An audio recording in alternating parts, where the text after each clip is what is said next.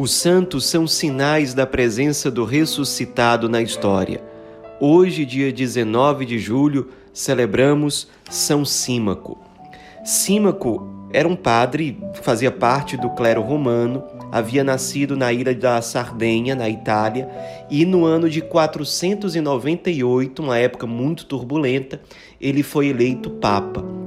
Ele já começou enfrentando muitos desafios porque havia na época muita interferência do Senado romano e de famílias ricas de Roma dentro da igreja.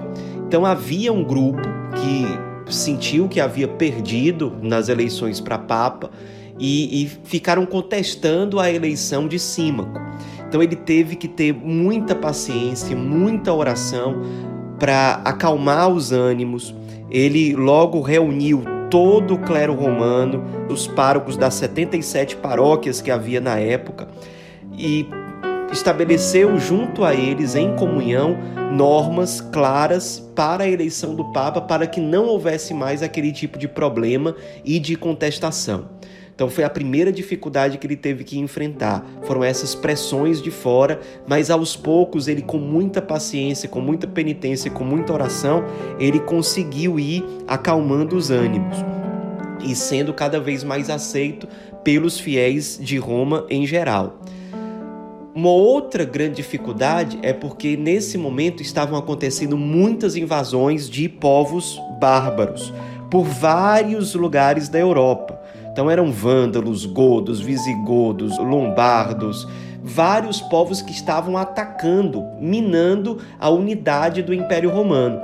E isso acontecia especialmente no Oriente. E o rei do Oriente na época, o rei Teodorico, no começo, principalmente, ele tinha é, muita preocupação com as relações ou as boas relações que já existiam entre o Papa Símaco e as autoridades romanas. E ele de vez em quando fazia uma investida contra o Papa. O Papa na época também conseguiu fazer um movimento de conciliação com o rei Teodorico do Oriente, que de fato enfrentava grandes dificuldades com as invasões bárbaras, e ele escreveu ao rei Teodorico, o Papa Símaco, dizendo o seguinte: Reconhece, ó imperador, ao lado de tua autoridade, também a do sumo pontífice na igreja. A tua diz respeito aos negócios temporais, ao passo que a nossa, as coisas divinas. Como imperador, recebeste da igreja o batismo, os sacramentos. Podes solicitar dela as orações, as bênçãos e o perdão dos pecados. Mas respeita a Deus em nossa autoridade, como nós respeitamos Deus em ti porque se tu não respeitas Deus, como poderás pretender o respeito em nome de Deus? Lança um olhar ao imperador, a tantos príncipes que perseguiram a igreja, e vê como todos tiveram triste fim, ao passo que a igreja perseguida continua com mais glória, quanto mais violenta lhe foi a perseguição.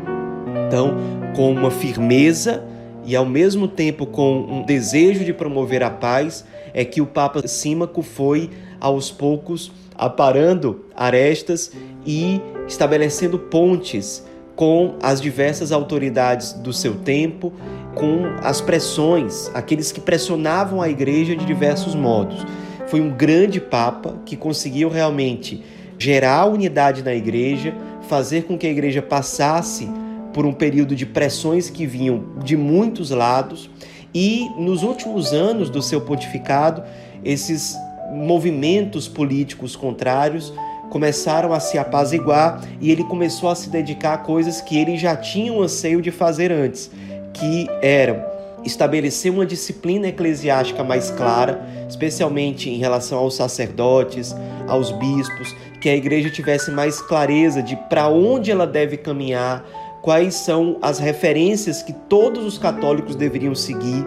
Ele também promoveu muitas obras de assistência aos pobres, fundou asilos, abrigos para aqueles que queriam visitar Roma, visitar os lugares santos, para aqueles que eram órfãos. Enfim, ele passou a se dedicar mais a essas obras, a, esses meios de apostolado. Então ele foi sendo muito querido, cada vez mais pelos fiéis. Ele também promoveu muito o culto aos mártires nas catacumbas de Roma, que as pessoas visitassem aquelas catacumbas, celebrassem missas ali, tivessem reverência a esses primeiros santos, a esses santos dos primeiros séculos do cristianismo. Foi no seu pontificado, durante o seu pontificado, que aconteceu um outro grande marco na história da igreja, que foi a fundação da Ordem Beneditina por meio de São Bento. Foi um grande marco na evangelização da igreja e ele, depois de se consumir durante 16 anos de pontificado, ele chega a falecer no dia 19 de julho de 514. Morreu já praticamente considerado como um santo por todos pelos fiéis, o seu culto passou a acontecer logo depois da sua morte e ele é de fato considerado até hoje como Papa Santo, hoje já canonizado e que serve para nós como uma grande inspiração de um pastor que a igreja teve, que foi fiel à vontade de Deus, que soube superar grandes dificuldades do seu tempo, colocando em primeiro lugar a unidade da igreja e a liberdade da igreja em evangelizar, mesmo diante dos poderes seculares. Nos esperemos nesse santo e que ele interceda por nós para que no nosso tempo, diante das adversidades que hoje nós encontramos, nós sejamos instrumentos para manter acesa a fé e a essência do cristianismo no nosso coração e na vida daquelas pessoas que convivem ao nosso redor, no nosso tempo histórico. São Símaco rogai por nós.